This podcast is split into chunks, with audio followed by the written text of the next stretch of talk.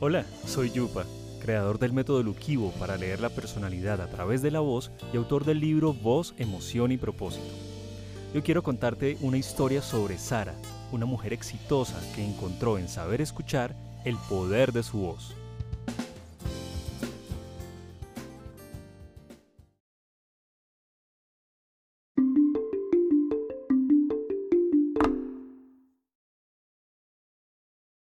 Las mañanas de Sara nunca eran iguales. Su café podía estar más cargado o más ligero.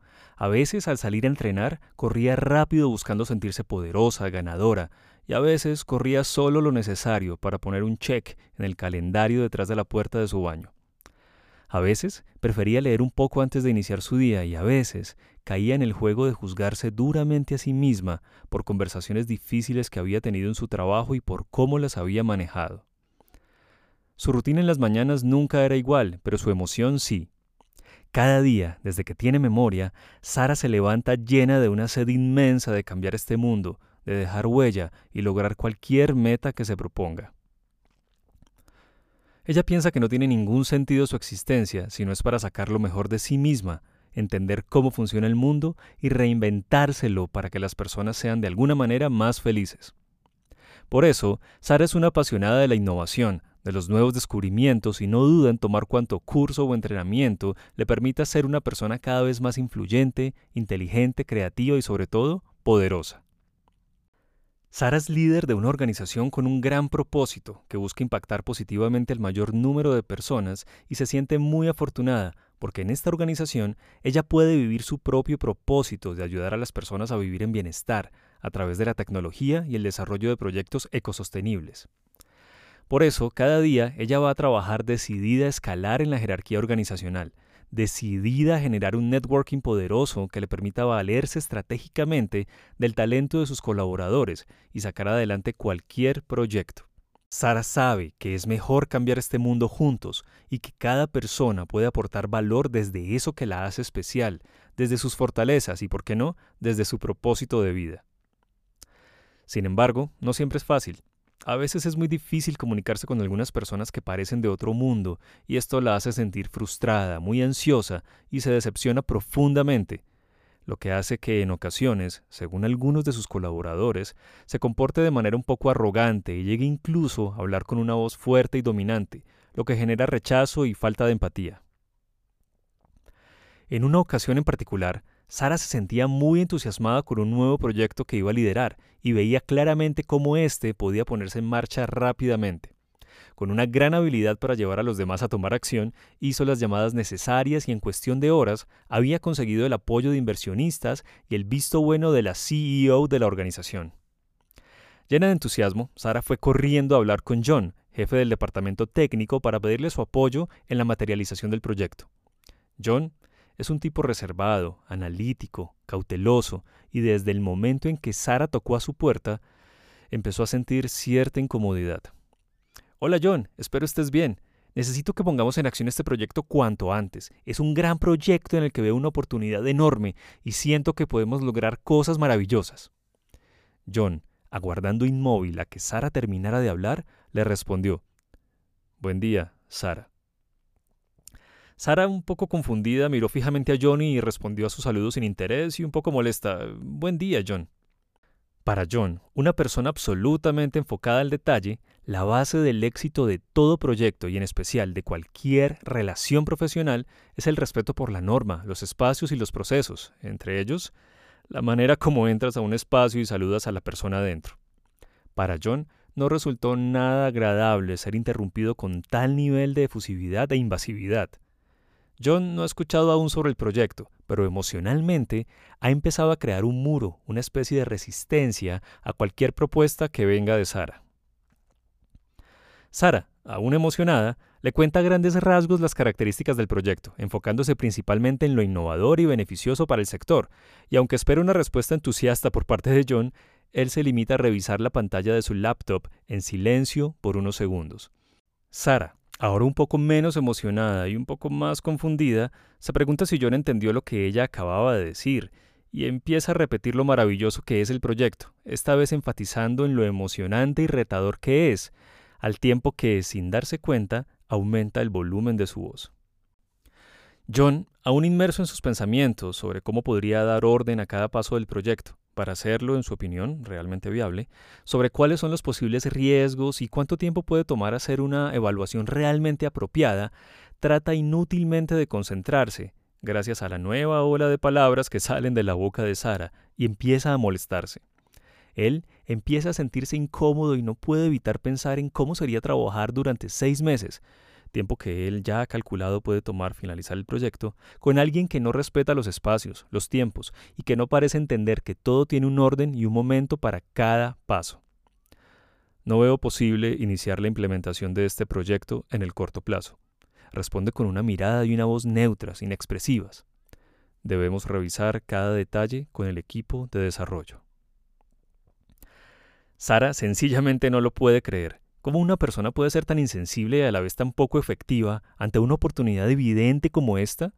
Sara se siente profundamente frustrada y entra en su sombra. Ahora está muy molesta y se asegura de hacérselo entender a John.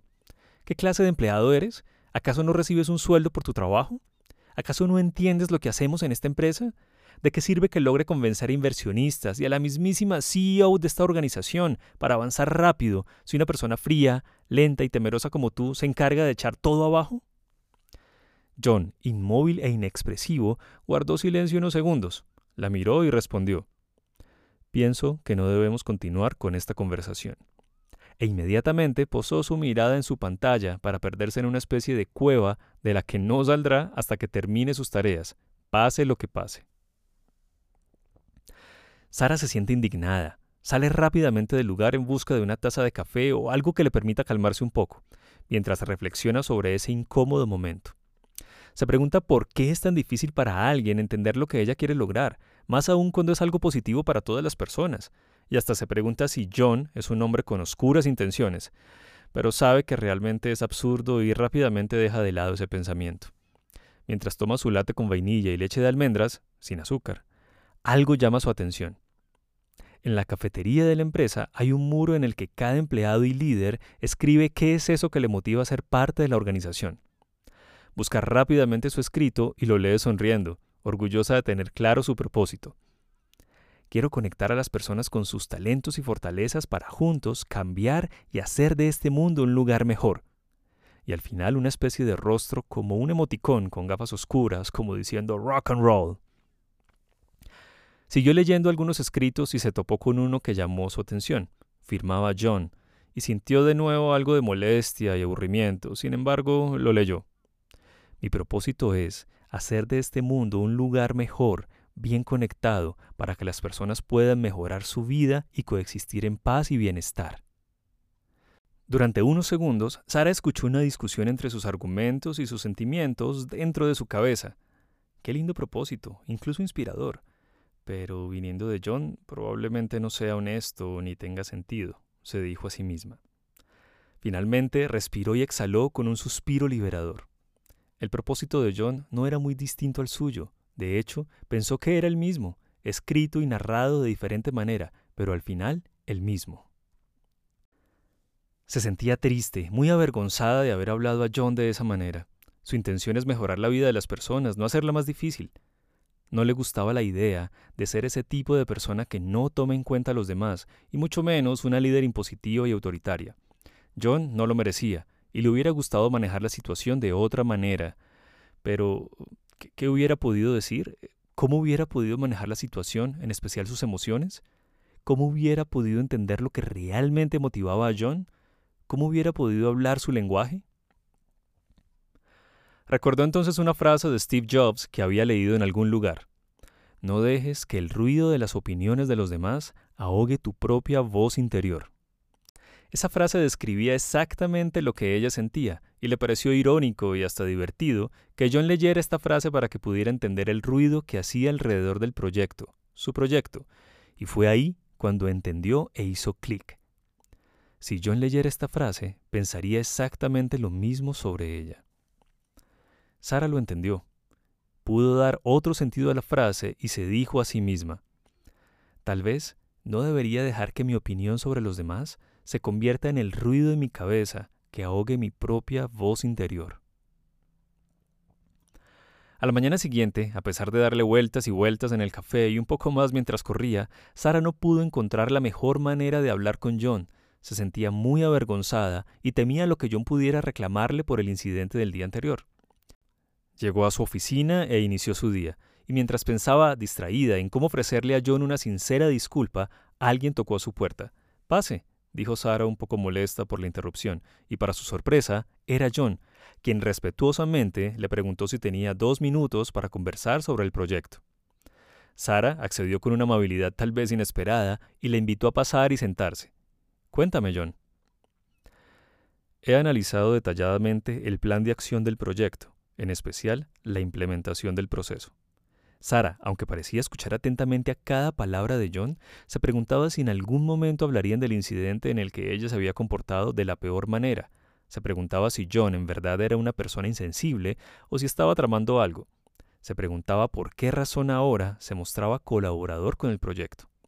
Sin pensarlo demasiado, lo interrumpió y le dijo, Siento mucho la manera como te hablé ayer, John. No mereces las cosas que dije y quiero ofrecerte una disculpa por haberte ofendido. No es justo para ti. John, con una mirada inexpresiva, con la cual Sara ya se sentía un poco más familiarizada, guardó silencio por unos segundos y le respondió No tienes por qué preocuparte. No me he ofendido, pues no he tomado personal nada de lo que dijiste ayer en mi oficina. No eres la primera persona que manifiesta su frustración al abordar temas relacionados con la puesta en marcha de nuevos proyectos. De hecho, sé que varias personas opinan que soy insensible y no muestro entusiasmo por mi cargo, sin embargo, es una apreciación absolutamente incorrecta. Yo estoy comprometido con mi trabajo y tengo una responsabilidad muy grande de velar porque cada paso que dé la organización no sea un paso en falso. Muchos proyectos ambiciosos y positivos para la comunidad suelen fracasar por falta de planeación y análisis en su implementación. Por eso, me tomo todo el tiempo que sea necesario para asegurar que cada proyecto se logre y cumpla con el propósito de la organización que todos aquí compartimos. Sara estaba inmóvil observando fijamente a John mientras sentía una gran empatía y agradecimiento hacia él. John continuó diciendo, Todos somos piezas clave de este organismo, de este sueño de construir un mundo mejor para todas las personas, y esto no sería posible sin la inspiración, la creatividad y la ambición de personas como tú, Sara, y soy un hombre afortunado por poder apoyar desde el departamento técnico muchas de tus ideas y proyectos. Ahora, en cuanto al proyecto en cuestión, Sara se despidió de John con un efusivo apretón de manos, feliz de contar con su apoyo para sacar adelante la iniciativa y en especial mucho más tranquila y reflexiva sobre cuán poco conocemos realmente a nuestros colaboradores. En ese momento, ella pensó lo increíble que es cómo todos siendo tan diferentes podemos hacer parte de un mismo propósito. Emocionada, decidió ir por un café y mientras lo disfrutaba y observaba el muro lleno de propósitos, se sintió llena de energía, inquieta y motivada a conocer mejor a las personas, a entenderlas, a escucharlas de verdad, a saber qué piensan, cómo sienten, qué temen. Ella quisiera ser ahora como ese muro, no uno que ponga un bloqueo, sino al contrario, ese muro en el que las personas sienten confianza de escribir sus metas y mostrar quiénes son realmente. Sara ahora quiere ser una persona nueva, una persona empática, hábil, estratégica y ante todo muy persuasiva en su manera de comunicarse. Sara ahora entiende que no basta con querer trabajar en equipo y apoyarse en el talento de sus colaboradores. Ahora ella entiende la importancia de entender la personalidad de los demás y comunicarse con estrategia, con conciencia, con un propósito claro de conectar los motivadores de cada ser humano.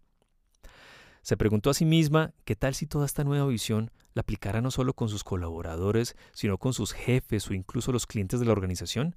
¿Qué tal si lo aplicara en todos los aspectos de su vida? Pensaba en cómo podía mejorar su relación con sus padres y su hermano, con quien no hablaba desde hace varios años. Ella pensaba, al tiempo que sonreía, lo emocionante y conveniente que sería tomar el control de su comunicación y entender mejor sus relaciones personales. ¿Y a ustedes, que escuchan esta historia, ¿Les ha pasado algo similar? ¿Han estado alguna vez en los zapatos de Sara o de John? Si es así, ¿cómo manejaron la situación? Las mañanas de Sara nunca eran iguales.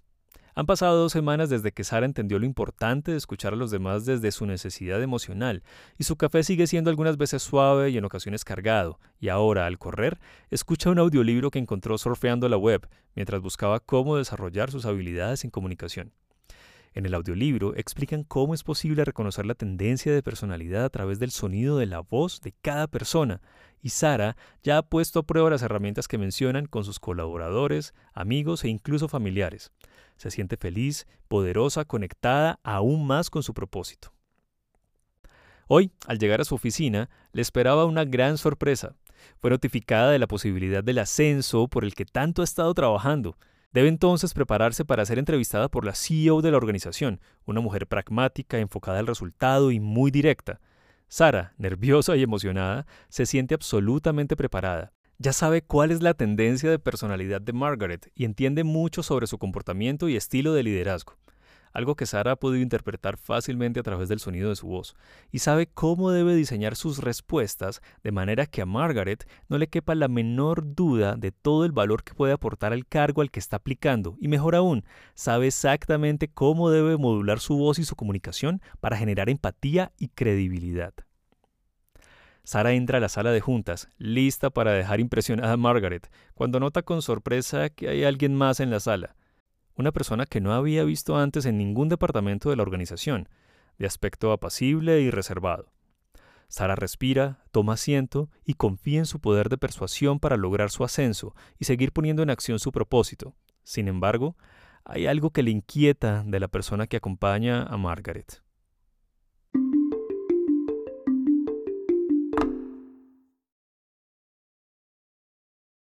Espero hayas disfrutado el primer episodio de esta temporada y que, como Sara, te permitas un momento de reflexión antes de reaccionar ante cualquier situación, bien sea en tu vida profesional o personal.